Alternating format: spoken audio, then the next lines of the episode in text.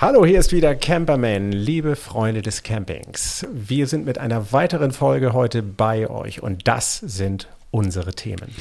Ja, und hier ist Gerd, hallo. Und ähm, was nimmt man mit zum Camping? Ganz viel Zeug. Ich habe mit Axel Telzerow gesprochen, hat ein Buch geschrieben, die 150 besten Outdoor- und Camping-Gadgets. Ich hatte das Vergnügen, mit Maximilian zu sprechen von staybetter.farm.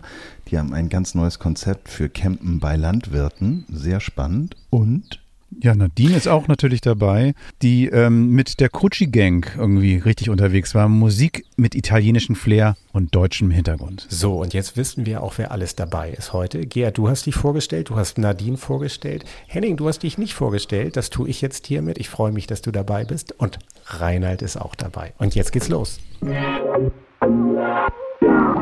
Ihr hört Camperman. Der Podcast zum Einsteigen und Aussteigen. Mit Henning und Gerd.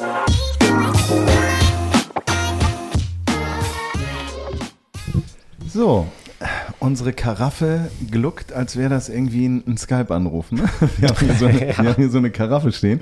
Kennt ihr vielleicht? Die sehen so aus wie so ein, wie so ein Fisch in so einem italienischen Restaurant und die ähm, macht so komische Geräusche wie beim Stiefel. Habt ihr, habt ihr schon mal einen Stiefel getrunken? Oh Aus Gott. einem Stiefel. Ja. Oh ja, Gott, ja. das der, das, sind aber, das ist aber schon lange her. So ein. Glasstiefel. Ja, Ja, natürlich. Gibt's sowas eigentlich noch? In bestimmten Kneipen gibt es das noch. das letzte Mal? Die Millennials jetzt so. Fatih, was hörst du da? Ich glaube, in so bestimmten Kneipen kannst du es noch haben, ja. Das, äh, Ja, ist ich glaube, das, das war in einer ganz tief, im tiefen, finsteren äh, Schwaben. Nee, wie heißt es doch? Schwaben. Schwaben. Im Schwabenland. Schwabenwald. Im Schwabenland war es. Und hast ihn richtig rum. Wie rum trinkt man die denn richtig? Ich glaube, ich habe also sozusagen über die Fersenseite. Nicht Spann nach oben? Nee, Spann, Spann, war, Spann war oben, genau. Spann war oben. Also, Nee, Spann war oben. Ist, da hast du, glaube ich, ein Problem, oder? nein, nicht Die Fußspitze, oben. die Fußspitze ist nach oben. So ist es. Fußspitze zeigt nach oben. Nee. Ja, natürlich. Freunde. Wie sollst du das sonst machen? Du kleckerst dir sonst die, die Hucke voll, weil er dann blockt, der macht so einen Blob. Nee, sonst. du trinkst es und dann bleibt der Rest unten drin. Ja, komm. Geil. ähm, äh, ich dachte, ich kann das. Ja, aber ja, ich, ich habe den immer quer gehalten. Mhm, genau. Nein, nein, wir, Denken, wir sind ne? halt die Kneipengänger. Ne? Du gehst ja nur in Cocktailbars und Ich klaust dir Fische. Also das ist ja das Ding. Ja, ja. So. Kauf, kauf dir mal einen Stiefel. Mhm. Stiefel ist ja auch ein gutes Thema, denn äh, es gibt ja dann an diesem Wochenende auch was zu feiern. Wie ihr vielleicht wisst, wir nehmen ja immer ein bisschen vorher auf. Ihr hört uns ja jeden Donnerstag. Aber am Wochenende geht's ja aufs äh, Saisonfinale für alle Fußballbegeisterten. Da ist doch ein bisschen was an Überraschung im Köcher, oder? Was meint ihr? Ja, mal sehen, mal sehen. Ne? Ja. in beiden Ligen. Ne? Also das ist ja so, dass für mich als Hamburger ist natürlich irgendwie immer spannend, so wenn einer von den beiden Mannschaften die Chance hat, in die erste Liga zu gehen. Und ich muss ja sagen, ich bin da wirklich, mein, mein Herz ist zweigespalten. Als Kind war ich HSV-Fan, als Erwachsener St. Pauli-Fan und ich gönne es eigentlich einen von beiden Mannschaften in die erste zu kommen. Und der HSV hat ja gute Chancen, jetzt zumindest den Re ähm, Relegationsplatz zu halten. Und, ähm, oder den hat er ja sogar schon. Und das finde ich ganz geil, aber ich glaube, du redest von der ersten Liga, ne?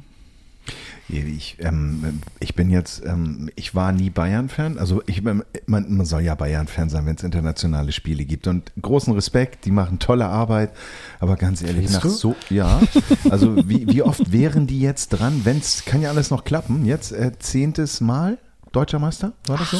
In Folge? Nein. Ach, in Folge, ja, okay. Ja, das Ja, guck mal hier, sprechen die Blinden vom Fußball, von Mhm, Farben. Genau, Äh, ich Merkt glaube, schon, ne? ich glaube, die Ja, ganzen Bayern-Fans, die werden mich sowieso Ja. gleich hassen. Aber ich glaube ja, die Sache ist relativ eindeutig. Mich würde eher interessieren, welche Köpfe dann rollen. Ob es der Hassan ist oder auch der Olli oder also beide oder Ich glaube, die Ja, Reihenfolge ist ist, falsch. Ich glaube, die Reihenfolge ist falsch. Olli zuerst und Hasan als zweites, weil Hasan ist mit, mit dem, ähm, mit dem Hönes gut und dicke und sowas, die mögen sich.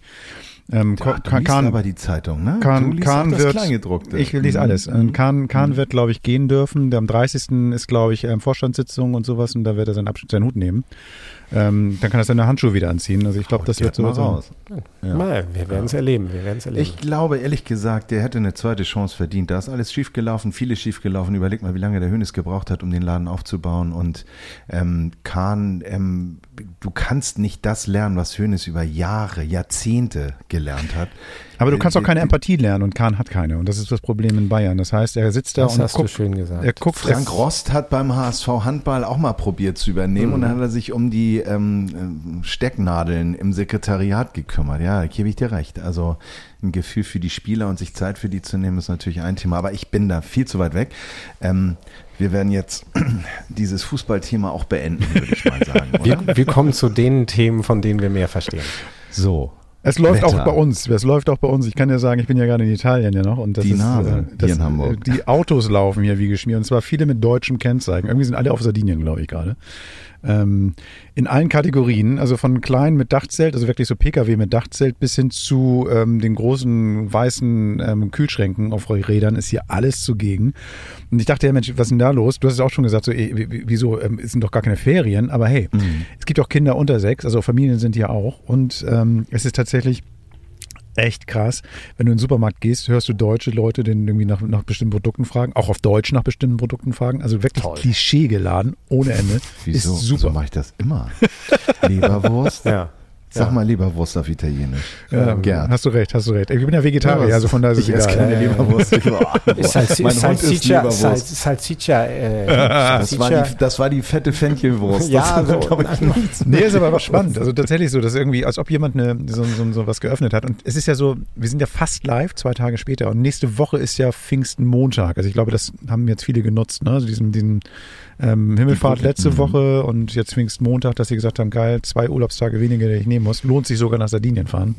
Das wird es Mhm. wahrscheinlich sein irgendwie. Also bei dem Wetter kann ich das gut verstehen. Also ich muss sagen, wir hatten jetzt so, das auch nicht so austreten, aber hier war irgendwie Shorts und Flip-Flop-Wetter und heute haben wir zehn weniger. Also das ist, verstehe ich schon. Also hätte ich die Zeit und die Möglichkeit, würde ich sofort runterkommen. zu dir 24 und Grad, sag ich mal, ne? Schön 24 Genau. Grad durchweg, ne? Es läuft. Und Ich Leber, Leberwurst. Kotelett. Bitte Leberwurst. haben Sie, Leber, haben Sie Haben Sie- Leberwurst? Wieso haben Sie keine Leberwurst? Hallo. Schwarzbrot mit Leberwurst, bitte. Mhm. Bitte? Nee, sofort. Ja. Oder schnell. Oh, wir kommen jetzt Fasern. Achtung, Leberwurst. Das ist ja geil. So. Leberwurst jetzt. Sag mal, aber was, Unser was, heutiges was Produkt wenn man wird campt, gesponsert von aber wenn man campt, ne, dann ist es ja nicht nur so, dass man Leberwurst mitnimmt ins Auto, sondern man packt ja auch ein paar andere Sachen rein. Ähm, ich habe da was. Ausgepackt und ausprobiert. Das Produkt der Woche. Stimmt ja gar nicht, ist ja gar nicht das Produkt der Woche. Ähm, das sind 150 Produkte der Woche. Ich habe nämlich hier ein Buch von mir liegen, das heißt die 150 besten Auto- und Camping-Gadgets. Und ähm, da sind also wirklich eine ganze Menge Sachen drin. Und ich muss sagen, ein paar davon finde ich wirklich geil. Ein paar davon finde ich für mich jetzt überflüssig, aber ich kann mir gut vorstellen, viele andere Camper auch. Und ich wollte mal wissen, was der Autor sich dabei gedacht hat. Warum hast du diese Produkte ausgesucht? Warum gerade das und nicht ein anderes? Und das war Axel Telzerow der selber Camper ist, aber das erzählt er selber und er sagt auch ein bisschen so, auf was er nie verzichten will, wenn er in die Wüste oder nach Nordskandinavien fährt. Hallo Axel, herzlich willkommen bei Camperman. Hallo Gerd, vielen Dank für die Einladung. Freue mich sehr. Sag mal, ähm, du schreibst im Buch ja nicht so einfach mal so, weil du sagst, so, ich, ähm, das ist ein Trendthema, sondern irgendwie hast du ja auch eine Campinggeschichte. Magst du mal ganz kurz erzählen, wie bist du zum Campen gekommen und wie bist du unterwegs? Ach, das war eine ganz verrückte Geschichte. Ich habe vor vor vielen Jahren habe ich ähm, habe ich so dran gedacht, was äh, wa- was steht noch so auf der Bucketlist? Was willst du noch mal machen? Und ich wollte immer unbedingt mal zum Nordkap. Und dann habe ich gedacht, okay, wie kommst du jetzt zum Nordkap? Und ähm, dann kam so eine zweite Liebe. Ich wollte auch immer mal einen alten Land Rover Defender haben. Hab dann lang gesucht, habe dann äh, in der Nähe von London einen Camper, also beziehungsweise einen äh, Land Rover Defender von 1986 gekauft, uraltes Ding von der britischen äh, Armee. Bin mit dem wieder nach Deutschland gefahren, äh, auf abenteuerlichen Wegen. Das erste Mal, dass ich, äh, dass ich einen Rechtslenker hatte. Ähm, bin damit nach Hause gefahren, hatte gesagt, so, das wird jetzt ausgebaut und dann fahren wir zum Nordkap. Also wirklich, ähm, Was also macht, ohne, ne? ohne, was man so macht, wirklich ohne Vorstellung davon, wie weit das ist oder was vielleicht unterwegs passieren kann. Na, dann haben wir den dann wirklich äh, mit, mit zwei Freunden haben wir den tatsächlich dann selber ausgebaut, haben äh, über äh, so zwei, drei Monate haben wir das Ding dann fertig gemacht. Ja, und dann ging es dann immer los, äh, Familie ins Auto und Richtung Nordkap. Und ähm, das war halt wirklich ein sehr altes Auto. Und äh, als wir schon als, als wir auf, von der Fähre runtergefahren sind, ist das erste Mal schon der Keilriemen gerissen. Und dann in den letzten, in den nächsten äh, drei Wochen noch zwei weitere Male. Und ähm, die Fahrt endete dann mit einer ähm, äh, auf dem Huckepack beim ADAC. Also so ging das Ganze los, aber ehrlich gesagt sind das so Erlebnisse, die ich nicht missen möchte. Und äh, da sind jetzt über die Jahre sind halt ganz viele, ganz viele tolle Erlebnisse dazugekommen.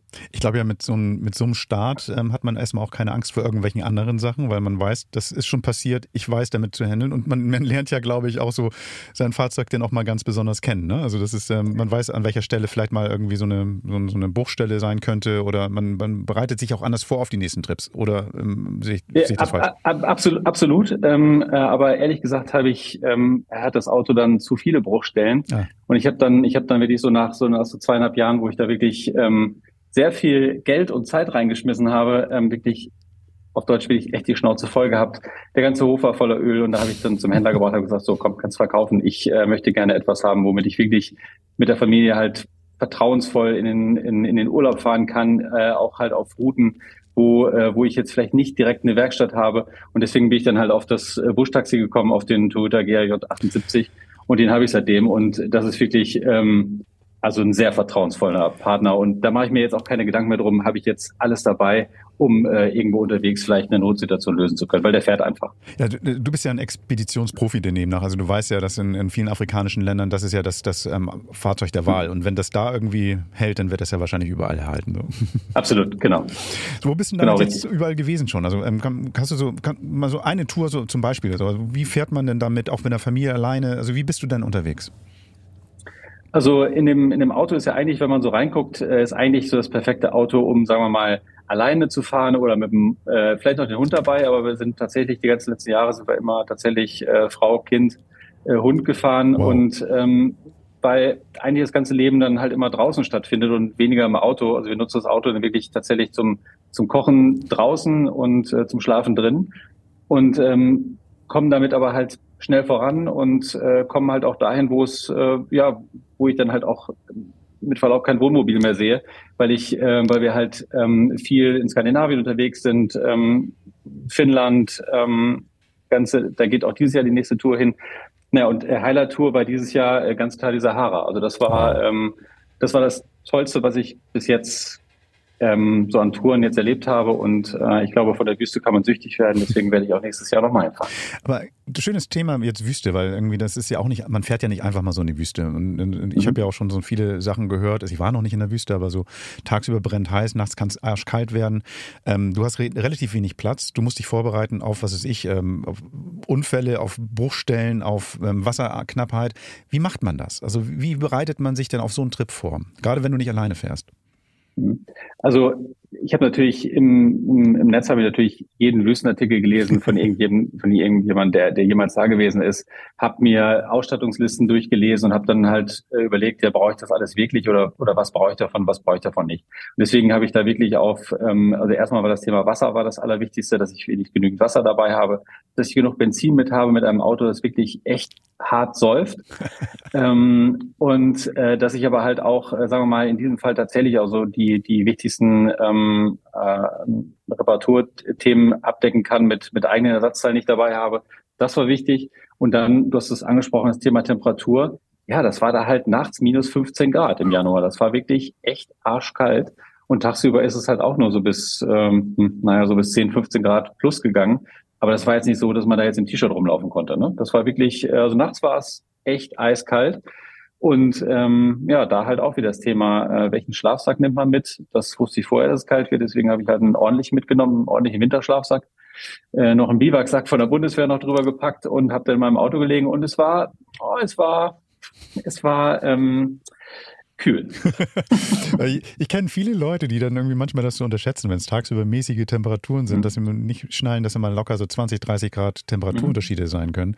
Ähm, dann, dann da brechen ja viele dann ihre Reisen ab. Aber du scheinst ja richtig Blut geleckt zu haben, willst ja jetzt irgendwie weiter wieder in die Wüste.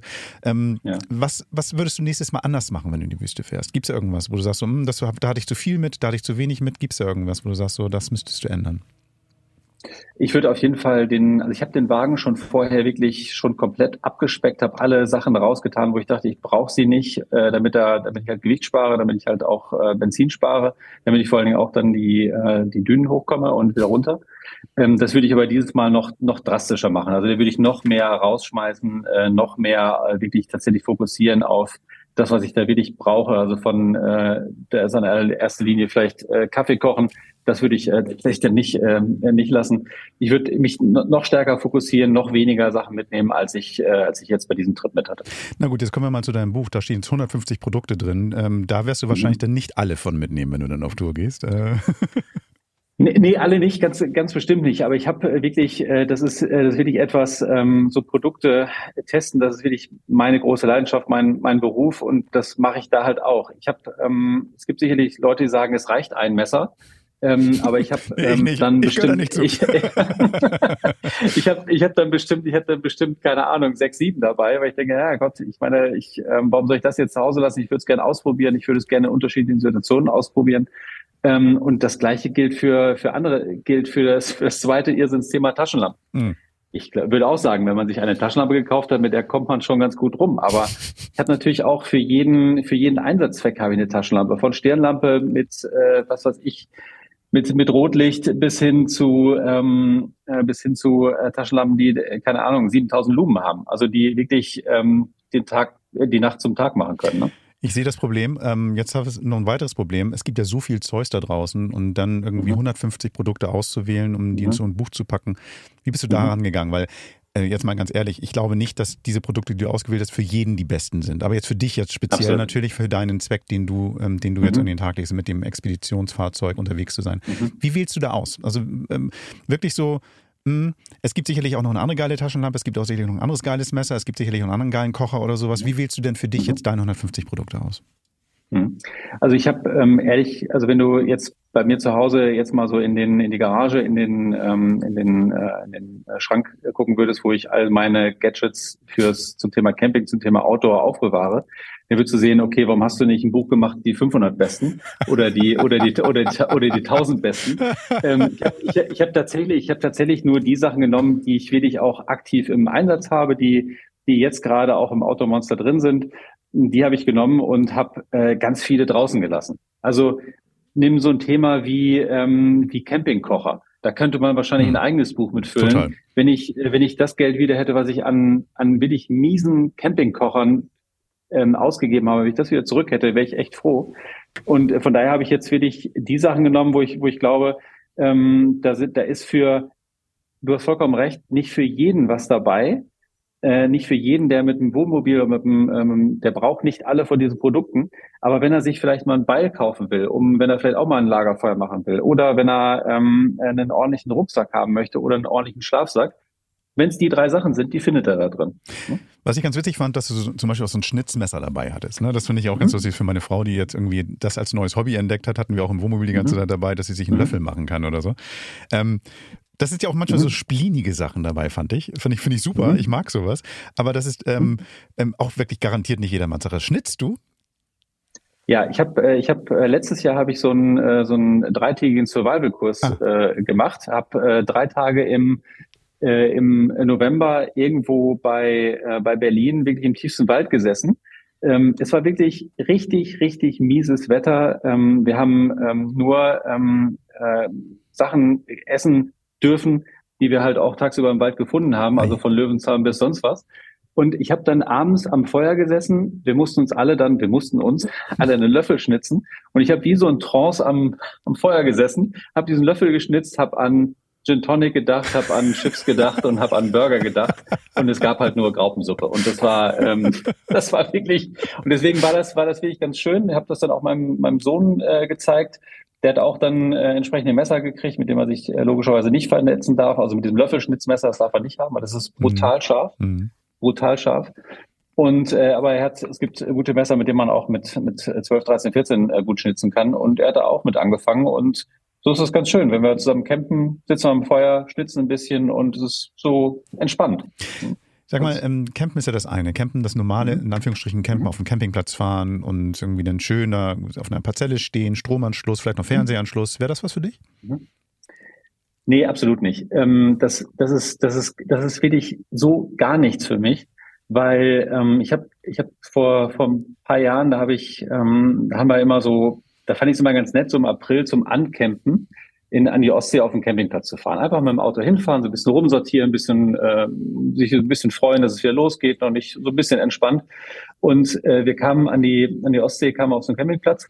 So eine ganze Campingwiese war für, also so für verrückte äh, Fahrzeuge war reserviert. Es war niemand da. Und wir hatten die Parzelle ähm, Nummer 87. Dann bin ich auf diese Parzelle gefahren und der Wagen stand schräg, so ein bisschen. Und da habe ich mich so umgeguckt, es war halt niemand da. Da habe ich mich halt dann links daneben geschickt, damit der Wagen halt gerade stand. Ja, was meinst du, was da los war? Der, dieser, dieser Camping war, der ist, der ist komplett ausgeflippt und sagte, ja, ich sollte mich auf 87 stellen. Und ich sagte, ja, aber ich stehe schräg. Sagte er, ja, ist leider Ihr Platz. Und, äh, und ich habe auch nicht, das ist, das ist wirklich gar nichts für mich. Deswegen, deswegen sind wir halt so gerne in, ähm, in Skandinavien unterwegs. Wenn ich, äh, wenn ich mich da benehmen kann in der Natur, äh, dann äh, stehe ich lieber frei und stehe an einem schönen See und genieße die Natur. Das ist eher das, was ich, was ich suche und was ich möchte. Hast du noch irgendwie so einen Tipp für Leute, die dann auch das mal ausprobieren wollen? Die sagen so, Mensch, also raus vom Camping-Trott ähm, aus, auf dem Campingplatz rein in dieses bisschen Abenteuer. Ähm, das ist, ja, viele haben ja vielleicht auch Angst, einfach mal so ein Ding zu machen, weil, ne, das ist eben halt nicht der Komfort, nicht die ähm, Hygieneabteilung um die Ecke oder sowas. Mhm. Hast du irgendwie einen Tipp, wie man startet? Ach, da würde ich, es gibt ja wirklich schöne Naturcampingplätze, die jetzt äh, so von den Parzellen doch sehr, sehr weit entfernt sind, wo ich, äh, wo ich, äh, was ich, wenn ich nach Dänemark fahre, selbst wenn ich nach Weas Strand fahre und mich auf eine Düne stelle, dann habe ich so ein bisschen, habe ich zumindest ein bisschen das, das Freiheitsgefühl, aber trotzdem irgendwo noch eine ordentliche Toilette. Oder ich mache es halt so, ich fahre halt tatsächlich ähm, nach Finnland, nach Schweden, da habe ich Campingplätze, die liegen mitten im Wald, die sehen nicht so aus, habe trotzdem noch eine Parzelle und habe immer die Sicherheit, dass ich entweder ein Klo habe, eine Dusche habe und oder halt irgendwie um Hilfe rufen kann, wenn der Berg kommt. Ne? Also das, ich würde ich würde so zart anfangen, bevor ich mich jetzt an irgendeinen See stelle und äh, dann da verzweifle, weil ich Feuer nicht ankriege oder was auch immer. Oder die, die Frau, der Mann äh, äh muss, ähm, muss dringend aufs Klo und äh, weiß nicht, was er jetzt wie es jetzt, wie man das jetzt so macht in der freien Natur. Und mit dem richtigen Equipment geht das sowieso leichter und das hast du in deinem Buch vorgestellt. 105, die 150 besten, ich sag's mal, die besten 150 ähm, Produkte für Outdoor und Camping falsche Reihenfolge, aber ihr wisst schon, was ich meine. Wir packen es nochmal in die Shownotes rein. Wir werden es auch bei, bei Social Media packen. Und du hast uns netterweise noch ein paar Bücher zur Verfügung gestellt, die wir dann auch mal verlosen. Packen wir auch alles bei Instagram rein. Guckt rein, macht mit, gewinnt das Buch und geht auf die Expeditionsreise, so wie Axel das gemacht hat. Axel, vielen, vielen Dank, dass du uns einen Einblick in deinen ja, Campingalltag gegeben hast. Vielen Dank, hat mir sehr viel Spaß gemacht. Vielen Dank. Camperman, auch online. Unter camperman.de. So, jetzt kommen wir mal zu dem Thema. Wuppi, dein wichtigstes Campingutensil. Klopapierrolle. Also, also, jetzt erwischte mich auf zwei falschen an. Ich war eigentlich so, auf als zwei Gerd, falschen Füßen. Ja, als Gerd das eben anmoderiert hat, habe ich gedacht, so jetzt äh, promotet er sein eigenes Buch, die 150 besten Camping-Gadgets. Ähm, nein, aber ähm, ich bin beeindruckt. Ich bin wirklich beeindruckt. Ich wüsste jetzt gar nicht, was mein hm. liebstes hm. oder wichtig, wichtigstes äh, Camping Utensil, Gadget ist. Aber am Ende landet es dann doch irgendwie beim, beim Leatherman. Glaube, danke, ja danke. Ach, Reinhard, ich umarme dich Oder aus der Ferne. das Auto vielleicht. irgendwo anzukommen. Nein, aber das ist doch richtig. Ein, ein gutes Allzweckwerkzeug, Taschenmesser oder was auch immer, das, ist, das muss am Start sein. So nämlich, Henning. So, was ist deins? Ja. Nee, ich bin, ja, ich, das haben wir, werden jetzt viele sagen, kalter Kaffee. Nee, ich bin bei Licht. Ich brauche irgendwie schönes Licht. Ob das jetzt eine offene Flamme ist oder eine Lichterkette. Ich finde Campen mit so einem, mit so einem, sind wir jetzt wieder bei der italienischen Wursttheke auf der Suche nach der Leberwurst. Aber diesem, dieses blaue Neonlichtzeug bin ich raus. Ich brauche irgendwie am liebsten eine schöne Kerze oder diese, diese, diese Petromax, ähm, wo, wo ein bisschen was brennt, da stehe ich drauf. Ja. ja. Oder eine Ölstandskontrolllampe. Hm. Die brennt auch, mhm. aber die ist ja nicht so, die brennt ja nur so orange. Ich stehe ja eher auf rot. Dann, nee, ich brenne mir lieber ein, so wenn ich unterwegs bin. Das finde ich viel spannender. Ich habe jetzt irgendwie übrigens, ähm, ähm, ihr müsst jetzt zu Hause nicht überlegen, ihr könnt nachgucken, denn Axel war so nett und hat uns einfach mal drei Bücher zur Verfügung gestellt, die ihr gewinnen könnt. Guckt einfach mal bei Instagram rein könnt ihr eins gewinnen und euch dann das aussuchen, was für euch am besten passt. Ob es eine Lampe oder so ein Taschenmesser ist oder naja, was auch immer. Ihr findet da drin alles garantiert. Aber ähm, wo findet man denn noch einen Platz, wo man ganz alleine steht? Fast gar nicht, oder? Habt ihr hm. eine Idee? Ähm, also ich kann, ich kann dir meine Lieblingsplätze nennen. Könnte ich, aber danach müsste ich dich umbringen. Also ja, ich habe eine Idee, oh. aber die verrate ich nicht. Geil. So Blitzdingsen und so. Ey. Gerd, du bist ja alles klar. Das kriegen wir schon noch irgendwie aus ihm raus. Aber wer will denn alleine stehen? Auch gut. Wer auch will gut. alleine ja. stehen? Also ähm, ich habe das Vergnügen gehabt, mit Maximilian zu sprechen, der mit seiner Frau äh, das Campen begonnen hat in einem, wie er selber sagt, unheimlich hässlichen Wohnmobil, was vorher so eine, so eine äh, Motocross, äh, so eine Motocross-Garage gewesen ist. Und er wird auch gleich sagen, selber mal abgewiesen wurde auf dem Campingplatz, weil zu hässlich. Habe ich auch noch nicht gehört. ähm, und die beiden sind so während der Corona-Zeit und auch überhaupt auf überfüllten Campingplätzen auf die Idee gekommen, da muss es noch eine andere Lösung geben. Mikrocamping ist ja ein Riesentrend. Die machen es anders. Die haben eine Plattform gegründet, staybetter.farm und was die da machen und ähm, warum da Glocken im Hintergrund läuten, äh, erklärt euch gleich der Max. Steh doch, wo du wohnst. Hallo, ich habe jetzt das Vergnügen, mit Maximilian von Stay Better Farm zu sprechen. Hallo, Maximilian. Hallo, grüß dich. Ja, wir hatten Anfang des Jahres schon Kontakt und da wart ihr so süß und kamt auf uns zu und habt gesagt, hey, wollen wir nicht mal sprechen? Wir haben da ein ganz tolles Konzept und eine schöne Idee. Ähm, und dann, das fand ich so sympathisch, ähm, hatten wir kurz gesprochen und dann kam so, boah, wir sind hier mitten in der Umsetzung, das dauert noch ein bisschen. Und jetzt sehe ich hier vor mir auf staybetter.farm, also .farm, äh, eine Website mit wahnsinnig vielen Plätzen, Filtern, wo man gucken kann, ob ich meine Greta mitnehmen kann, also meinen Hund. Ähm, erstmal Chapeau, das ist ja ein Riesenaufriss, den ihr da gemacht habt. Aber bevor wir jetzt ins Detail gehen, Max, erzähl doch mal, was ist staybetter.farm? Bei Stay Better ähm, geht es darum, dass wir, wir sagen, wir wollen äh, Reisende im autarken Wohnmobil und Landwirte zusammenbringen. Ähm, genau, das hat so verschiedene Hintergründe, aber aus Campersicht ist das Entscheidende, dass es geht darum, ähm, wir sagen immer, das ist äh, noch besser als Freistehen, weil man steht in der freien Natur, aber ist zu Gast bei einem Landwirt und dadurch quasi wie Freistehen mit Erlaubnis ohne Wohnmobilnachbarn. Also nur ich äh, in der Natur. Okay, cool. Ähm, ich habe bei euch mal ein bisschen gelesen auf der Website und da stand dann auch so drin, ähm, ihr, du und deine Frau, ihr seid eine junge Familie, habt da so eine, so eine, im Grunde genommen es am eigenen Leibe äh, erfahren ähm, und dann dieses Projekt gestartet. Erzähl doch mal, wie seid ihr auf die Idee gekommen? Ja. Naja, es war so, dass wir gemerkt haben, okay, kleine Kinder, äh, die müssen raus, die müssen sich bewegen, sonst nehmen sie dir die Bude auseinander. Und äh, dann kam die Idee auf Camping. Jo, äh, wir wohnen in der Umweltzone und das äh, Geld für ein neues Mobil war nicht so flüssig, also ein gebrauchtes. Ähm, dann äh, gebrauchte alles Diesel, äh, dürfen wir nicht nach Hause fahren, lange Geschichte. Wir haben dann ein Auto gefunden, das ist ein bisschen größer ausgefallen als ursprünglich geplant. So ein alter Lastwagen, den, den wir dann noch ausgebaut haben zum Wohnmobil. Und jetzt hast du dieses Wohnmobil, aber wo stellst du dich jetzt hin? und dann haben wir ein paar Sachen ausprobiert, die es schon gab und die haben uns irgendwie, das hat sich nicht so angefühlt wie, wie das, was man, wie man sich Camping vorstellt. Ich sage immer, im Prospekt kauft man die Freiheit, dann fährt man los und steht mit zehn anderen in der Reihe, wie die Ölsardinen das war nicht so unser Ding. Und dann haben wir gesagt, das muss doch irgendwie auch anders gehen. Und als dann der Corona-Lockdown kam, hatten wir irgendwie die Fehleinschätzung, dass wir Zeit hätten und kamen auf die Idee, diese Firma zu gründen. Also so. ja, weil der Kindergarten, Kindergarten hatte zu, wir hatten beide mehr Arbeit in dem Hauptjob ja. und haben noch den Garten aufgerissen, damit dieses Auto da reinpasst. Also es war irgendwie, ja, nachhinein betrachtet nicht so die schlauste Idee, aber wir sind froh, dass wir es gemacht haben. Und ihr seid noch zusammen, das ist das Allerwichtigste. Ja, manchmal, ja. Manchmal, manchmal, nimmt man sich so eine Sachen vor und dann. Stimmt. Ähm, ja, so. Also, jetzt erklär mal. Ähm, ich finde den, erstmal ein ganz wichtiger Hinweis ist ja autark. Das heißt, ähm, wer bei genau. euch bucht oder was findet, der sorgt für sich selbst, natürlich entsorgt auch alles selbst, damit der ja. Bauer, also Gülle hat er, glaube ich, genug. Ähm, ja. Und, und ähm, wie, wie, wie funktioniert, also man spricht ja neudeutsch von der Customer Journey, also von der Reise äh, durch euer ah. Portal. Wie funktioniert also, denn jetzt bei euch so ein Buchungsvorgang? Ja, also der, die Customer Journey beginnt damit, dass es ist, ist ein gewisses geschlossenes System. Das heißt, man muss Mitglied werden bei uns, um es als Camper nutzen zu können.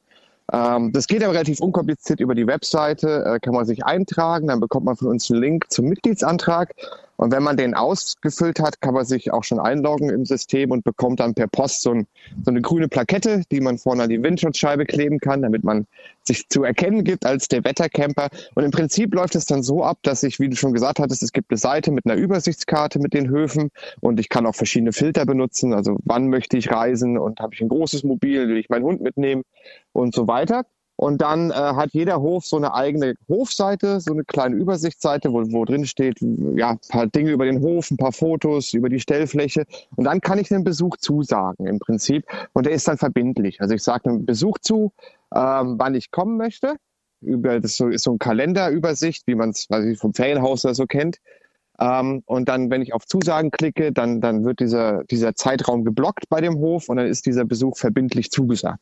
Dann ist es, dann kriege ich eine E-Mail, wo alle Daten drinstehen, wie heißt der, der Landwirt, der mich begrüßt oder die Landwirtin, Telefonnummer und E-Mail-Adresse. Und ich habe den Auftrag als Camper, dass wenn ich da jetzt Freitag hinreise, dass ich vielleicht Donnerstag mal schon mal anrufe oder eine WhatsApp schicke und sage, hier, ich komme morgen, wann passt denn, wann kann ich denn ungefähr anreisen und wie, wie wollen wir das Ganze ganze Hand haben. Okay. Genau. Mhm. Und dann fahre ich hin und habe eine schöne Zeit. Gut, also der, der Dialog ähm, liegt also beim Camper. Das heißt, ähm, man ist ähm, da ein bisschen aktiv gefordert. Das ist nicht irgendwie so ein Portal, was ich auf dem Handy ansteuere und klicke und buche und hinfahre, sondern das ist äh, so ein bisschen mit Vorbereitung versehen. Naja, im Prinzip ist es schon ähnlich so, aber wir sagen halt, also das ist, wir sind ja kein Stellplatzführer, ne? Und die Leute, die bieten keinen Stellplatz an, sondern die haben, die haben landwirtschaftlichen Betrieb und sagen, jemand, der bei uns Mitglied ist, also aus unserem System, in Anführungszeichen, ein mehr oder weniger Bekannter, mhm. äh, darf bei mir stehen. Ähm, und das ist dann schon eine relativ persönliche. Geschichte. Und da geht's einfach darum, weißt du, wenn ich, wenn ich am Wochenende meinen Kumpel besuche, und ich mache mich auf den Weg, sage ich ihn auch, rufe ich ihn auch vorher noch mal an und sage hier, äh, ich, ich bin ungefähr um 15 Uhr da. Ähm, also so würde ich das, das, das eher sehen, genau. Es sind immer unterschiedliche, glaube ich, Vorstellungen auch, wie man, wie man solche Auf Sachen jeden Fall. Nutzt. Genau. Und deshalb, aber ja, ja, aber schön, wie du sagst, also so ein bisschen fordern vom Camper tun wir, tun wir in Anführungszeichen schon, weil uns ist wichtig, dass, also ich glaube, wir haben mit die, die schönsten Möglichkeiten, wie man stehen kann mit seinem Wohnmobil. Da lehne ich mich mal einfach so aus dem Fenster, zumindest aus eigener Erfahrung ähm, die wir so gemacht haben mit dem Stehen und dem Wohnmobil.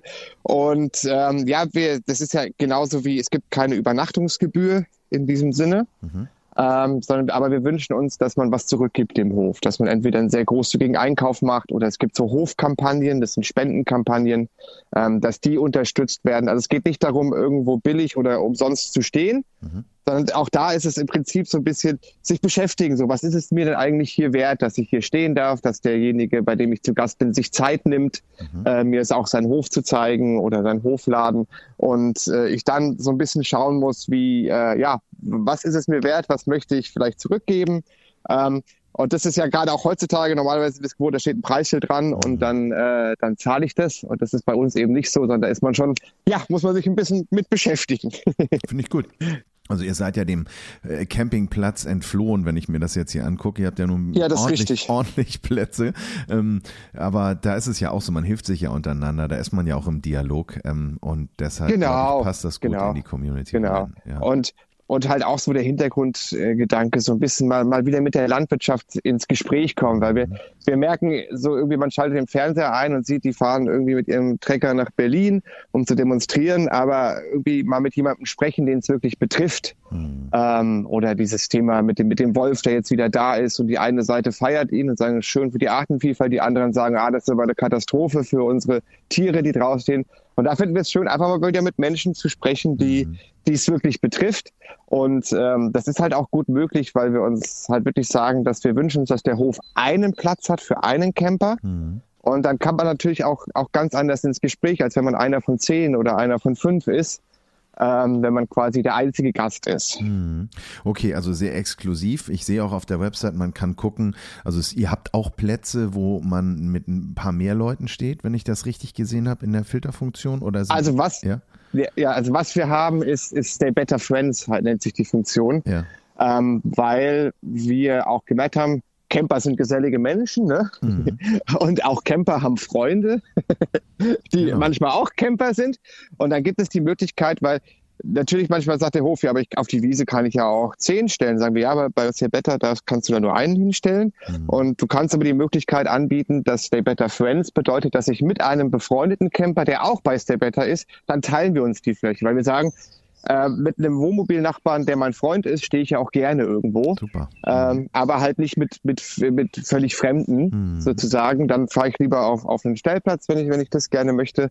Und so haben wir die Möglichkeit, dass man schon auch die, die Fläche gemeinsam nutzt, aber halt auch nur mit jemandem, äh, mit dem ich befreundet bin und der auch bei Stay Better dabei ist. Cool, schöne Idee. Ja, das macht Sinn. Also ich selber habe das auch schon äh, gehabt, dass ich mit Freunden auch auf so einem Bauernhof gecampt habe und wir waren auch die einzigen beiden Camper und das war so ein bisschen. Das ist toll, so, oder? Ja, ja, total schön gewesen, total schön. Ja. Klasse. Okay, und jetzt natürlich die klassische, also die, die, glaube ich, Frage, die so ein bisschen auf, auf der Hand liegt. Erklär doch mal die Vielfalt der Plätze und dann zum Abschluss, welcher dein Lieblingsplatz ist. Oh, das ist, der Abschluss wird schwierig. Ähm, ja, also die, ja. Die, die, die, Vielfalt ist, also wir, ähm, das, wir sagen immer, wir wünschen uns den, den Platz im Grün. Die meisten Landwirte haben diesen Platz. Da ist alles dabei. Also wir haben einen, einen Landwirt, ähm, da steht man in der Nähe von, wo werden die großen Schiffe, die AIDA-Schiffe gebaut, ähm, kommt gerade nicht zu Papenburg. Steht man direkt hinterm Deich zum Beispiel. Ähm, wir haben Höfe oben im, im Norden, wo man auch mitten im, im Nichts steht. Wir haben einen Hof da, oder auch zwei, glaube ich, sogar Höfe, die haben so einen kleinen See, da steht man direkt am Weiher, äh, kann sogar auch angeln, wenn man das, das gerne möchte. Und so sind die Plätze alle ein bisschen unterschiedlich, aber das Ziel ist, dass sie alle, alle im Grünen sind. Gerade dieses Jahr ist natürlich auch das Wetter so ein bisschen Herausforderung. Ne? Also das ist viel Regen und auf eine Wiese fahren ist nicht jedermanns Sache. Also viele Höfe haben dann auch eine Alternative, die jetzt vielleicht nicht so ganz im Grün ist, weil da ist nicht so viel befestigt, sondern ein bisschen mehr auf dem Hof Nähe. Aber das Schöne ist, das ist, wird halt immer, man, das ist sehr flexibel. Also ich sag, man kommt auf den Hof und häufig guckt man dann mit dem Landwirt, mit der Landwirtin zusammen, wo, wo, wo wollt ihr stehen, wo könnt ihr stehen, wo traut ihr euch hinzufahren mit eurem Mobil. Ich habe hier drei, vier verschiedene Möglichkeiten. Ähm, also da ist es nicht immer so festgefahren. Und mein persönliches Highlight ist schwer raus, rauszufiltern, muss ich sagen. Wir haben jetzt knapp 100 Höfe besucht von unseren Höfen. Und ich habe festgestellt, das ähm, war auch eine spannende Erfahrung, aber noch, noch schöner eigentlich als dieses geniale, diese genialen Plätze, auf denen man steht, sind wirklich die Begegnungen. Und einfach mit, mit tollen Menschen und einfach sich willkommen zu fühlen, äh, ist wirklich schön. Gerade wir mit unserem Auto, ähm, was jetzt, äh, wir lieben ihn ohne Ende, aber er ist jetzt nicht das ansehnlichste Auto, sind äh, manchmal fühlen wir uns nicht so ganz willkommen, aber auf unseren Höfen äh, sind wir immer willkommen und das ist einfach ein sehr, sehr schönes Gefühl. Das ist so ein großen sieben, siebeneinhalb Tonner, ne? Ja, so, so, so, so, so, ja, so einen alten, genau, 814er. Ja. ja, ja, ja. Das ist, äh, ich würde mal sagen, es ist nicht, es sieht eher aus wie so ein, äh, als wenn da Rennpferde drin transportiert worden. Ja, da, so. da sind mal Rennmotorräder mit transportiert ah, ja, worden ah, in seinem alten Leben. Cool, cool. Aber es ist uns auch auf Campingplätzen schon passiert, dass wir abgelehnt wurden. Ach, wirklich? Äh, eher aufgrund von Hässlichkeit, wenn ich es mal so ausdrücken darf. Das kann ich mir ja nicht vorstellen. Wirklich? ja, ja, ja, ja, ja. Das ist, wir rufen immer vorher an und sagen, alter Lastwagen, nicht so schön, relativ groß, relativ schwer. Ja, ja, ja. Und dann, dann kommt man an und man sieht die, die ja, auch große Liner da stehen und dann kommt jemand ganz hektisch rausgerannt. Ja, das passt nicht so ins Konzept. Was? Also wirklich, also jetzt, jetzt bin ich ja wirklich überrascht. Also ja, da müssen wir ja mal eine Blacklist erstellen hier. Das ist ja, das ist ja Camper-Diskriminierung. Das geht ja gar nicht. Ja, aber immerhin wurde uns ein netter Tipp gegeben, so fahr mal zu dem, der ist auch ein bisschen mhm. komisch. Ja, schön. und, und da wurden wir dann ganz freundlich aufgenommen. Also, ja. Und wenn ja. man das erlebt, gründet man seine eigene Plattform. Und genau, so, ich, so ähnlich. Sehr schön. Maximilian, letzte Frage. Ähm, ja. Für wen ist Stay Better was? Ist das der Familienurlaub auch? Also sprich eine Woche oder zwei auf dem Bauernhof oder ist das so für ein ja. verlängertes Wochenende? Was für eine Erfahrung habt ihr? Genau. Also die Sache ist, bei Stay Better darf man bis zu drei Nächte bleiben. Mhm. Ähm, was wir vielleicht noch erwähnen sollten, ist, ist Thema Preis. Also, äh, das ist, das kostet, also die Mitgliedschaft kostet Geld. Das sind 45 Euro im Jahr. Mhm.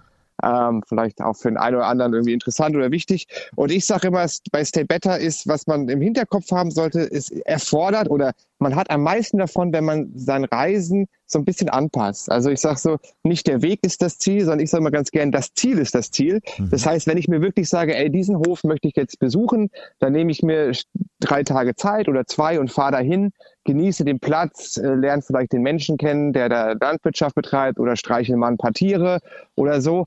Ähm, die Leute, für die ist es was. Die werden, die werden sich freuen über die tollen Plätze, die werden tolle Begegnungen haben. Die, die unterwegs sind und sagen, jetzt ist 18 Uhr, ich brauche für heute Abend noch schnell einen Übernachtungsplatz, für die ist es nicht das Richtige. Also für die ist, glaube ich, äh, das nicht so zwingend geeignet, sondern wirklich am besten, also die meisten Erfahrungen hat auch oder das meiste Benefit hat der Camper, wenn er wirklich sagt, ich suche mir jetzt einen Hof raus, da fahre ich am Wochenende hin. Ähm, und dann fahre ich da bewusst hin, zwei, drei Tage, ähm, das, oder mach so Touren, sag ich, habe jetzt eine Woche Zeit, äh, vielleicht habe ich zwei, zwei Höfe von Sebetta oder vielleicht einen dritten, die ich mal so nacheinander mal, mal anfahre, immer zwischendrin nochmal irgendwo fair und entsorgen. Also das sind die, die Leute, die, die das machen, halt, das Gefühl sind unsere glücklichsten Camper. Und äh, das ist so als Tipp, wie, wie wir es selber auch nutzen und wie wir immer empfehlen, es, es zu nutzen. Schön. Schön, super. Ja, ähm, dann bleibt mir nichts anderes übrig, als zu sagen, ähm, stay better mit euch. Ja. ähm, staybetter.farm, also Punkt .farm ist die Website, genau. da findet ihr alles. Da findet ihr auch ähm, Bilder von Maximilian und Jennifer, seiner Frau und der ganzen Familie nicht, aber ähm, auch Grüße an deine Frau an der Stelle. Ich finde das ganz toll, Dankeschön. was ihr macht und wünsche euch ganz, ganz viel Erfolg und ähm, ja, Dank. vielleicht sehen wir uns irgendwo mal auf dem, ha äh, auf dem Hof, wenn ich dann äh, Freundschaft, äh, wenn ich, wenn ich die Freundschaftsanmeldung bei euch dann absolviert habe, dann können wir uns ja mal zusammen irgendwo Ja, treffen. sehr gerne, sehr gerne. Würde uns, würde uns freuen. Vielen Dank für die Einladung ja. und alles Gute. Maximilian, alles Gute, mach's gut. Tschüss. Jo, tschüss. Ihr hört Camperman.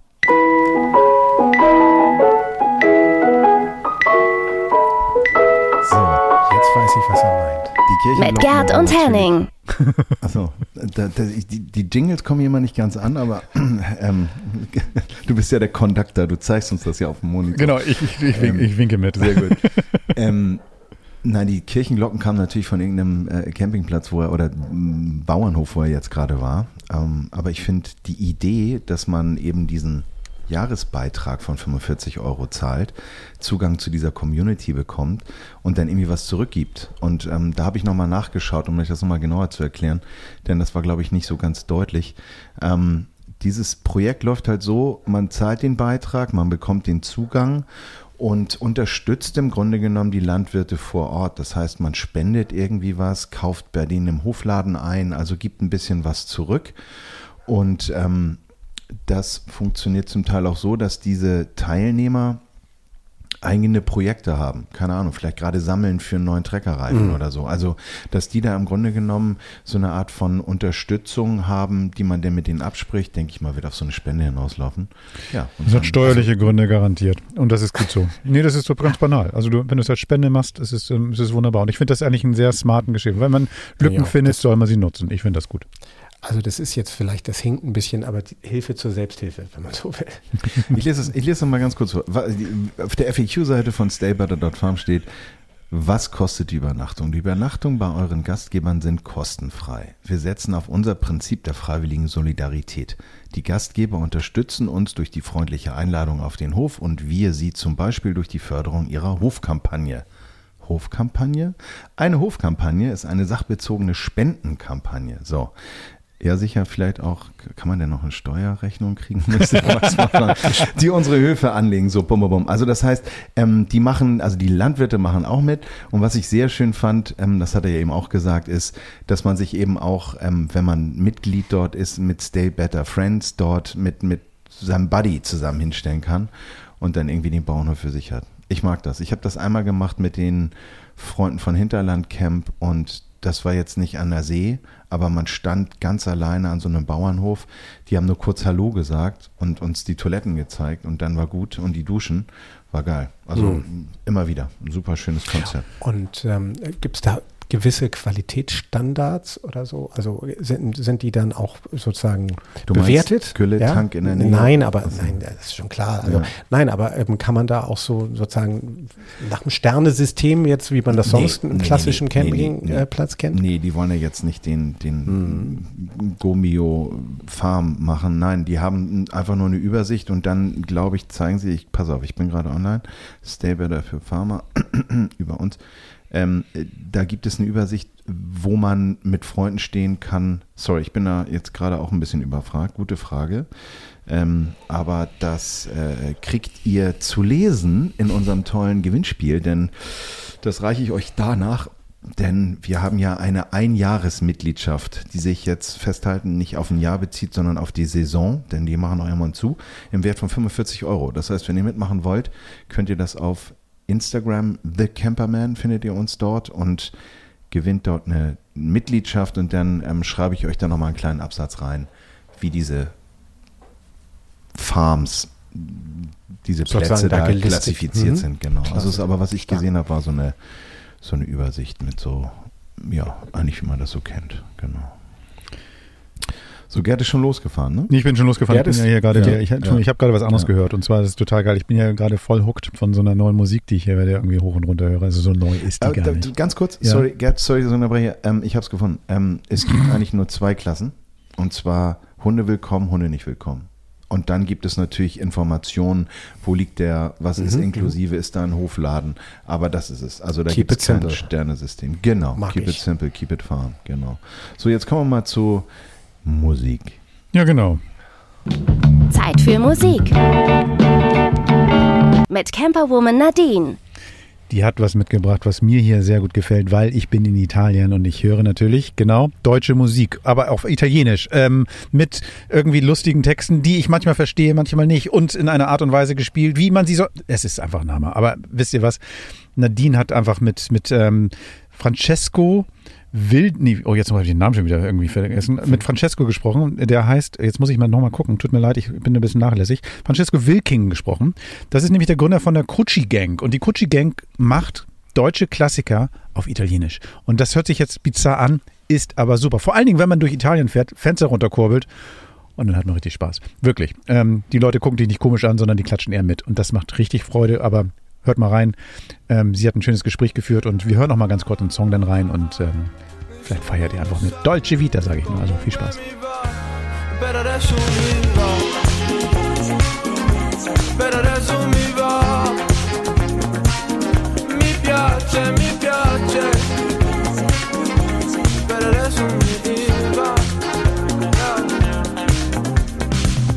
faccio mille tatuaggi. Hallo zusammen, ich bin hier mit Francesco Wilking von der Cookie Gang. Wir mussten gerade schon ein bisschen üben, damit ich es richtig ausspreche. Mein Italienisch ist rudimentär bzw. nicht vorhanden. Hallo Francesco, wie geht es dir? Mir geht's sehr gut und die Aussprache war perfekt. Sehr gut, ich bin beruhigt. Wir müssen die Leute so ein bisschen abholen. Es ist das zweite Album, was jetzt von, von dieser Band erscheint. Ähm, ihr spielt dafür ja Songs deutscher Rockmusiker auf Italienisch neu ein. Mhm. Erzähl mal bitte nochmal, wie du auf die Idee gekommen bist, damals das zu machen. Also ich bin gar nicht auf die Idee gekommen, sondern eine gute Freundin, Charlotte Goltermann, ist auf die Idee gekommen und hat äh, mich eine Weile bearbeitet, bis ich gesagt habe, ja, cool. und dann hat mir das aber nach sehr, sehr kurzer Zeit schon sehr großen Spaß gemacht. Also die Idee ist praktisch, deutsche ähm, MusikerInnen singen ihre Lieder selber nochmal, aber auf Italienisch. Und dafür habe ich ähm, die Songs übersetzt ins Italienische und mit den KünstlerInnen auch, die meistens des Italienischen auch nicht mächtig waren, äh, die Sachen eingeübt und aufgenommen. Und noch dazu haben wir dann die Songs auch nochmal, das Instrumental nochmal neu aufgenommen in einem italienischen Gewand sozusagen. Das klingt ja erstmal so, also kann man das? Kann man deutsche Musik ins Italienische übersetzen? Also, ich meine, wir hören ja an dem Resultat, dass es ganz wunderbar funktioniert, aber war dein erster Gedanke auch, hä, wir können doch hier nicht äh, was Italienisches aus was Deutschem machen? Ja, genau, das war auch der, der Grund, warum ich nicht sofort angesprungen bin, weil ich gedacht habe, hey, geht doch gar nicht. Mhm. Und zweitens, äh, hä, für wen soll das sein? Und wer soll sich das anhören und warum? Ja. Und wie hast du dann gemerkt, dass es doch funktioniert? Ähm, weil ich eingetaucht bin in diese Welt der Übersetzung. Ich habe mich davor noch nie mit Übersetzung beschäftigt, sondern ich bin einfach zweisprachig aufgewachsen und habe äh, Deutsch gesprochen und Italienisch gesprochen, aber bin jetzt beruflich nicht irgendwie in eine Übersetzung, ins Übersetzungsbusiness eingestiegen. Und dann habe ich auf einmal gemerkt, wie toll es eigentlich ist, wenn man versucht, jetzt nicht einen Gebrauchstext, sondern ein Gedicht oder eben ein Lied in eine andere Sprache zu übersetzen. Das heißt, ähm, das beizubehalten, was das Lied macht oder was das Gedicht macht und trotzdem mit dem Sound von einer anderen Sprache und im Italienischen sind es dann zum Beispiel auch oft andere Bilder, die dann aber dasselbe erzählen. Also man, das kennt man ja so von, ähm, äh, von Sprichwörtern oder sowas, dass die nicht funktionieren in einer anderen Sprache. Das heißt, man muss was anderes finden und das ist eine ganz, ganz tolle Arbeit und auch das Musikalische hat uns eben total Spaß gemacht, weil wir dann gemerkt haben, ey, es gibt ja sowas wie Verwandtschaftsverhältnisse. Also es gibt jetzt zum Beispiel, wenn man jetzt ein Lied hat von der Band äh, von wegen Lisbeth, dann gibt's wie ein Geschwisterchen in Italien, was sowas ähnliches macht und eine ähnliche Haltung hat und einen ähnlichen Sound hat. Und dann ähm, ja, übersetzt man das im wahrsten Sinne des Wortes, also wie man, wie man mit einem Boot vom einen Ufer ans andere übersetzt. Mhm. Du hast von wegen Lisbeth gerade schon erwähnt, die waren auf dem ersten Album vertreten, Clouseau, TSU, man auch noch mhm. unter anderem. Jetzt bei der zweiten, ähm, beim zweiten Album, das den Namen Fellini trägt, hast du unter anderem Joachim Witt und Reinhard May selbst eingesungen. Es sind mhm. aber auch Tokotronik oder Lina Mali mit dabei. Mhm. Ähm, gab es irgendwie auch Songs, die überhaupt nicht funktioniert haben? Ja, ganz viele. Also das ist sowas, ähm, das ist wie so ein Test, den ich ganz schnell eigentlich machen kann. Ähm, nehmen wir mal an, es gibt irgendeinen Song auf Deutsch, der mir gut gefällt und wo ich denke, es wäre irgendwie witzig, da eine italienische Version von zu machen, dann probiere ich ganz schnell, ob der Refrain funktioniert in der anderen Sprache. Und das merkt man ganz schnell. Also man kann ja oft einfach Sachen übersetzen. Also irgendjemand hatte mir letztens irgendwie einen Song vorgeschlagen, den ich gar nicht kenne. Äh, da war es irgendwie, der hieß irgendwie Die Sonne und du. Kann es sein, dass es irgendwie Udo Jürgens oder sowas ist? Bin ich auch überfragt. Kennst du auch nicht? aber das, einfach nur als Beispiel. Also ja. Die Sonne und du würde auf Italienisch heißen Il sole e tu. Und das ist, sind genau gleich viele Silben und das bedeutet, also das ist praktisch eins zu eins übersetzt und das ist schon mal gut. Wenn sowas also du funktioniert. Hast schon, du hast schon Ideen fürs nächste Album, merke ich gerade. Ich muss mir den Song mal anhören, ich kenne ja. ihn nicht. Ja, ähm, äh, der, der, das erste Album war tatsächlich dann ja wahnsinnig erfolgreich. Also eigentlich hat das ja, glaube ich, eher so als Spaßprojekt begonnen in der Corona-Pandemie dann ja auch, weil wahrscheinlich eh nichts anderes zu tun war. Hast du gedacht, machen wir mal oder so, denke ich mir, ne? Hat der Erfolg dich auch überrascht? Ja, einerseits ja, andererseits war es nicht ganz so, wie du ähm, beschrieben hast, sondern wir haben die Platte produziert noch vor Corona.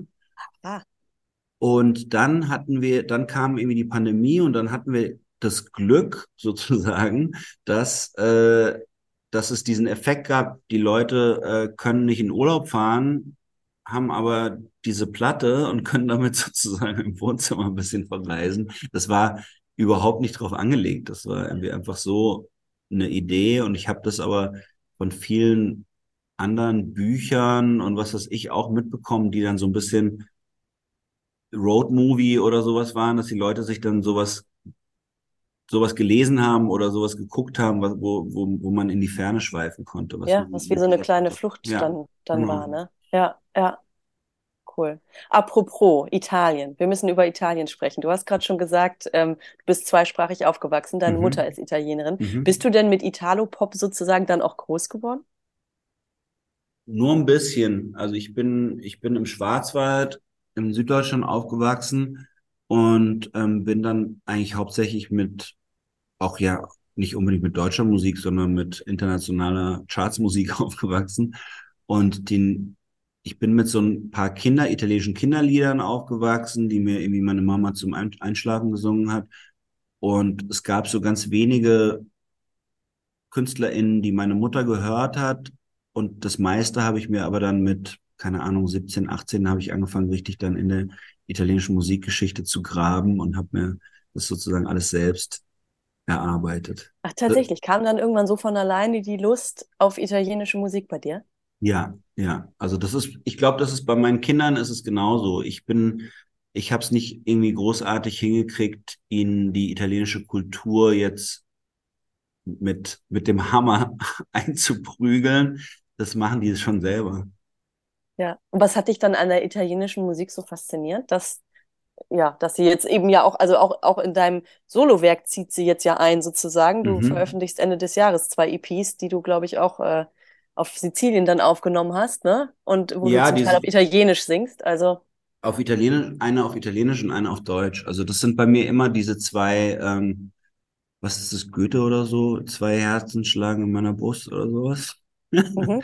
Das ist bei mir tatsächlich so. Also ich habe das, die, was mich an der italienischen Musik fasziniert hat, ist einfach die ganze Welt, die da drin steckt. Also die ganze italienische Welt ähm, ist darin sozusagen komprimiert, wie sie auch in einem guten Film oder in einem guten Buch komprimiert ist. Also wenn jemand wissen will, was Süditalien ist, dann kann er oder sie äh, L'Amica Geniale von Elena Ferrante lesen oder kann äh, einen, einen bestimmten Film oder eine bestimmte Platte hören. Da kriegst du viel mehr mit, als wenn du dir einfach äh, ein Foto anguckst oder sowas. Oder selbst als wenn du da bist, weil wenn du da bist, kann es sein, dass du nur irgendwie so eine Art von Puri-Eindruck kriegst und siehst irgendwie, wie schön das Meer oder wie toll das Licht ist.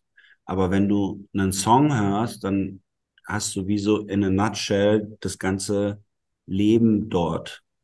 Und das finde ich so fast, Lebensgefühl, so, das ja, finde ich so faszinierend. Also wenn, wenn du einen, einen Song aus Italien hörst von 1972, dann weißt du, wie es war, in Italien 1972 zu Ja. leben. Ja. Hast du viel Zeit in Italien verbracht, dann auch in deiner Kindheit durch deine Mutter und dann vielleicht auch später? Ja, wir waren, also ich habe tatsächlich nie in Italien gewohnt, aber wir waren immer so oft wir konnten in Italien und äh, bin ich auch immer noch jetzt mit meiner Familie.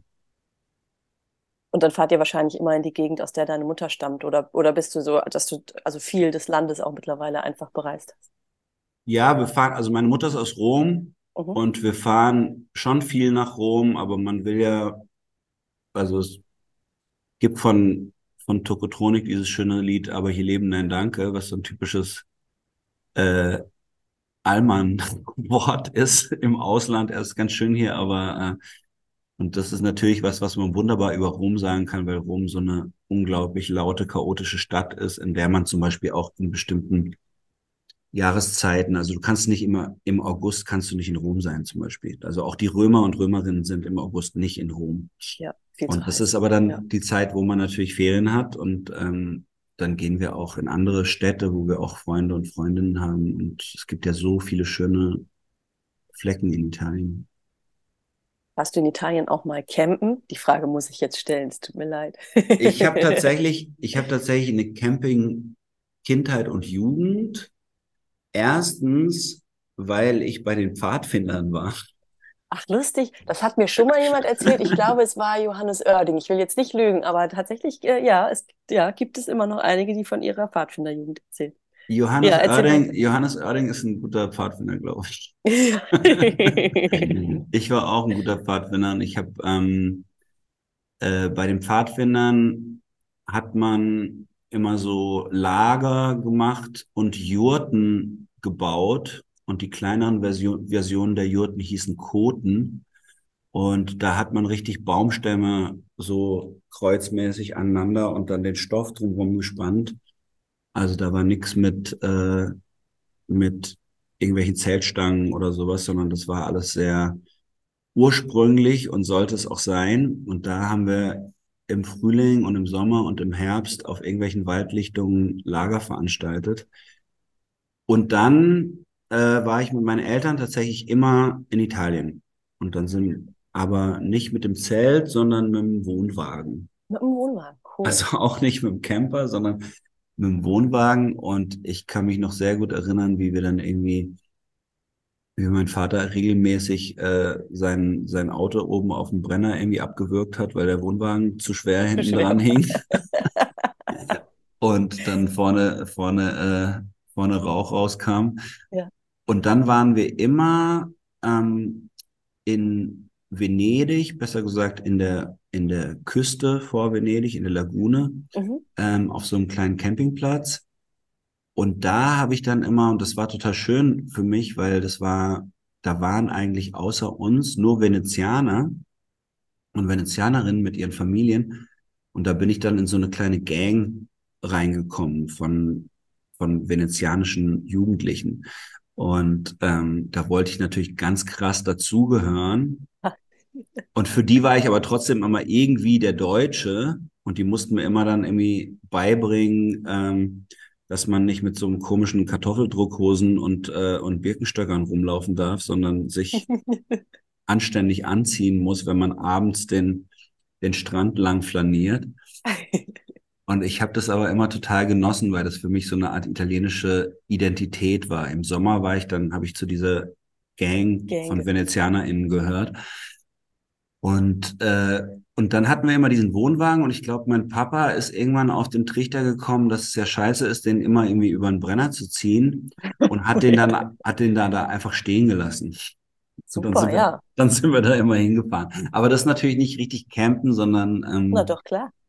Nee, campen ist doch Zelten, oder? Ja, naja, aber bei uns im, im Podcast, also keiner von uns hier, von dem Camperman-Machern zeltet so wirklich. Wir haben auch alle dann ein Wohnmobil oder ein So, weil ich dachte, Augenbus ich meine, so, ja, ja. Outdoor ist doch Zelten eigentlich, oder? Ja, aber es geht um, um Vanlife ja bei uns. Also von daher, ähm, Okay, okay. der Wohnwagen, der zählt aber sowas von. Ja, ich weiß auch noch, dass es n- richtig eine Art von äh, Feindschaft gab, weil Camper kamen ja dann, glaube ich, erst später so ein bisschen, oder? Also so richtig so diese Wohnmobile, wo man auch so drin Ja. aufs Klo gehen kann. Ja. Und, und es gab so ein bisschen, die waren sich nicht so, die waren jetzt nicht, Grün. nee. Also wenn du einen Wohnwagen hattest, dann warst du, hast du einen anderen, hast du eine andere Haltung gehabt, als, als wenn du so ein, also mein Vater nannte die immer Kackerautos. Weil wir waren, wir, wir waren so kleine Kinder, meine Schwester und ich, und, ähm, und dann sind wir irgendwo lang gefahren und dann hat mein Vater gesagt, guck mal, da am Strand, da stehen wieder die ganzen Kackerautos. Weil das war natürlich auch sowas, wir waren auf dem Campingplatz und die haben sich einfach immer überall hingestellt. Mhm. Das fanden wir natürlich nicht gut. Unmöglich. Unmöglich. Ist das denn was, was du jetzt für dich und deine Familie, deine Kinder auch schon mal dann ausprobiert hast, dass ihr nochmal Campingurlaube gemacht hast oder äh, gemacht habt oder sagst du, nee, danke, das hat mir dann auch gereicht damals, war schön, aber brauche ich nicht mehr. Nee, wir haben irgendwie öfter mal ähm, gezeltet irgendwo, was ich auch immer noch total toll finde. Also vor allem, wenn man so richtig in der Natur ist, also zum Beispiel in den Bergen wandern geht und dann zeltet, das finde ich irgendwie total toll. Aber jetzt irgendwie Wohnmobil oder Wohnwagen oder sowas haben wir nicht mal angedacht, weil weder meine Frau noch ich einen Führerschein haben. Ah, okay, Das nee, dann wird's schwierig. Also das Dann heißt, wir fahren, wir fahren ja. immer überall mit dem Zug hin und, und, und pennen dann bei irgendwelchen Freunden. Das ist Ja. eigentlich so unser, unser Urlaubsding. Ja, ist ja auch eine Art von Campen oder so, könnte Das man stimmt. sagen. Ja, Couchsurfing, ja. ja, genau, genau, Couchsurfing. Äh, Couchsurfing, naja, auf Tour, auf Tour bist du also so ähnlich wie Couchsurfing Ja. ist ja auch auf Tour sein. Im Juni gehst du auch ähm, auf Minitour mit der Cookie Gang, war Mhm. richtig, ne? Ja. Ähm, Hamburg und Berlin spielt ihr. Erzähl doch gerne noch einmal, was die Leute erwartet, denn es werden ja, glaube ich, auch ein paar Gäste dabei sein. Genau, also wir, wir haben jetzt gerade gespielt in Köln in so einem, es war sehr lustig, in so einem alten großen Karnevalssaal. Und das hat so einen unglaublichen Spaß gemacht, weil wir dann eben noch BläserInnen und StreicherInnen dabei haben und Gäste und Gästinnen. Und das ist so ein munteres Durcheinander, Abwechseln, Ping-Pong. Wir singen Songs zusammen, die Leute singen ihre eigenen Songs, wir singen Songs, die wir übersetzt haben, wir singen italienische Songs, zum Teil Songs, die alle kennen, zum Teil Songs, die niemand kennt. Und das sind so für mich war das ein ganz, ganz toller Abend, weil die Leute, weil ich gemerkt habe, dass die Leute so sowas von dabei sind und sowas von Lust haben, so diese kleine Reise mit uns zu machen. Und da es halt auch sehr abwechslungsreich ist, ist es fast egal, wie lange das dauert. Mhm. Also die waren wirklich von Anfang bis Ende total begeistert und wir auch und waren total äh, fast so überwältigt von, wenn du da mal ein Mikro in die Menge gehalten hast und gesagt hast, hier singt mal hier mit, was da zurückkam, das war wirklich äh, unglaublich. Und, ähm, und ich freue mich total auf, auf Hamburg und Berlin, weil ich die Clubs, also ich habe vorhin ja schon, nee, das war das andere Interview. mein Lieblingsclub in Hamburg, das äh, Übel und Gefährlich und äh, in Berlin der Fester Kreuzberg, das sind halt so tolle Orte, irgendwie, da habe ich total Lust. Da, da kann immer ganz schnell was Besonderes entstehen, wenn man da spielt. Ich werde auf jeden Fall in Hamburg kommen und mich damit auf den Sommerurlaub einstimmen. Cool. Fährst du dann nach Italien danach? Tatsächlich, also zwar nicht im Sommer direkt, aber wir liebäugeln tatsächlich für Herbst damit. Wir haben ein Wohnmobil auch, mein Mann und Mhm. ich, und äh, genau, wir, wir überlegen, ob wir vielleicht im Herbst nochmal fahren. Ich glaube, im Sommer ist es mir zu warm und zu voll. Das ist Aber krass. ähm, genau, genau, aber vielleicht im Herbst. Also deswegen, wenn ich dann im Juni bei deiner Show war, dann, dann wird wahrscheinlich der, äh, der Urlaub fix gemacht. Cool. Ich danke dir vielmals, das hat ganz Danke viel Spaß dir. gemacht und äh, ich wünsche dir eine super Tour. Danke. Tschüss. Ciao. Buonanotte amici, è tempo di andar via. Quel che voglio dirvi in fretta dura una sigaretta e un bicchiere in compagnia. Ich habe die, ich hab die ja, wir hatten die ja, Gerd, wir hatten ja mal so ähm, ähm, unsere drei Songs, die wir gerade Ja. hören. Und da war ich ja noch bei Aerobik mit Urlaub in Italien Ach, und schön. ähm, dann war auch ähm, die Gucci Gang mit ihrer ersten Platte und da war ein schönes Cover von Mein Bungalow von, von Bilderbuch. Mhm. Also ich finde das einfach, das Konzept ist geil und es hat ja eigentlich auch immer funktioniert. Ich meine, Giovanni Zarella heißt er, glaube ich, der macht ja irgendwie auch Fernsehen Ich, mein in Hirn blutet. Meine, meine Ohren bluten gerade. Hör auf damit. Ja, ich habe ja nur noch öffentlich-rechtlich. Ich muss das gucken. Das ist auf jeden Fall. Ähm, nee, aber ich habe mich gerade so ein bisschen zurückversetzt gefühlt an die Zeiten, wo ich damals bei äh, unserem äh, in der italienischen Eisdiele gewesen bin, in der Fuhlsbüttler Straße in Hamburg-Barmbek. Und da gab es noch diese geilen Metallbecher, aus denen man Eis gegessen hat. Erinnert ihr euch dran? Ja, logisch. Wenn er so Die gleich werden heute beschlagen schon wieder die mit irgendwie so leicht. Schwermetallbelastung schon nicht mehr erlaubt. Und dann diese flachen Löffel vorne, mit denen man so geil bis in die Ecke schaben konnte. Und das Coolste war, eigentlich darf man das gar nicht laut sagen, ähm, im Winter hat er immer zugemacht, hat dann Urlaub gemacht, sich vielleicht ein Hotel gebaut und dann haben die da Pilzmäntel verkauft. So, so alt bin ich schon. Der gleiche Laden. Ja, ja. Nee, also der gleiche, Hat ein er anderes. irgendwie Ah, ja, ja. einen Sub mit Aber ich- reingenommen und die haben ich glaube, das war überall so. Das Ja, war bei uns ja. auch so. Geil, wir machen jetzt gerade wie die Biene, die zur nächsten Blume springt. Einfach ein neues Thema. Mhm. Weißt du, was mir gerade eingefallen ist zu deiner Eisgeschichte? Kennt ihr Hermes Fettberg? Kennt ihr diesen Künstler aus Österreich, diesen Hermes Fettberg? Habt ihr von dem mal gehört?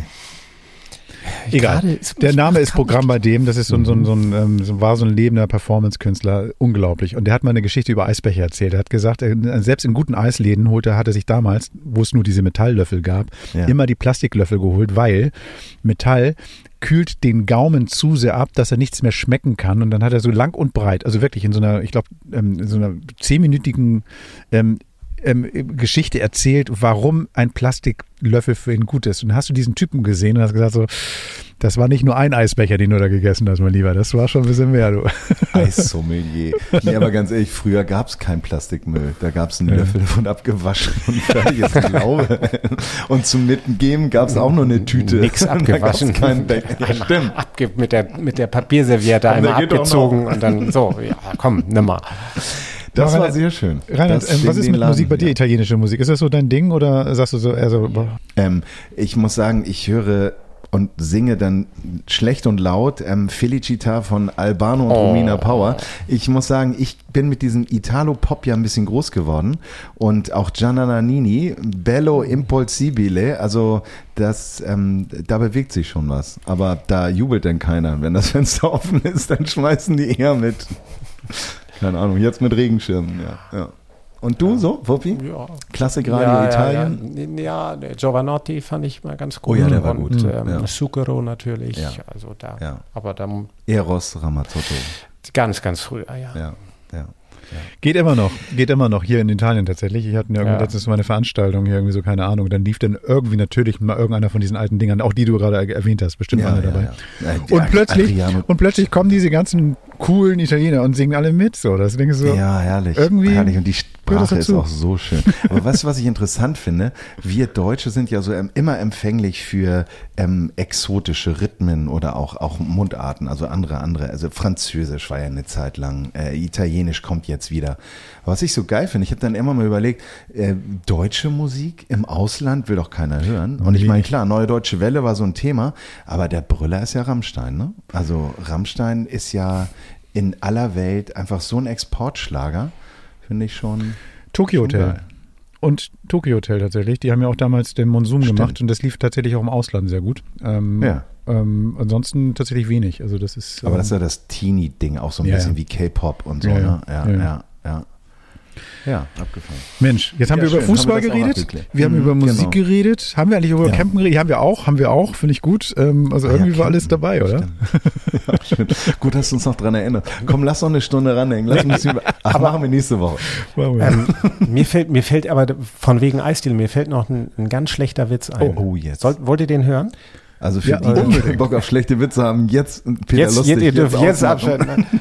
Aber dürfen, dürfen wir das? Dürfen wir eigentlich, dürfen wir schlüpfrige Witze Nee, erzählen? nee, nee. also pass nee, mal auf, jetzt nur noch ab 18, jetzt kannst du.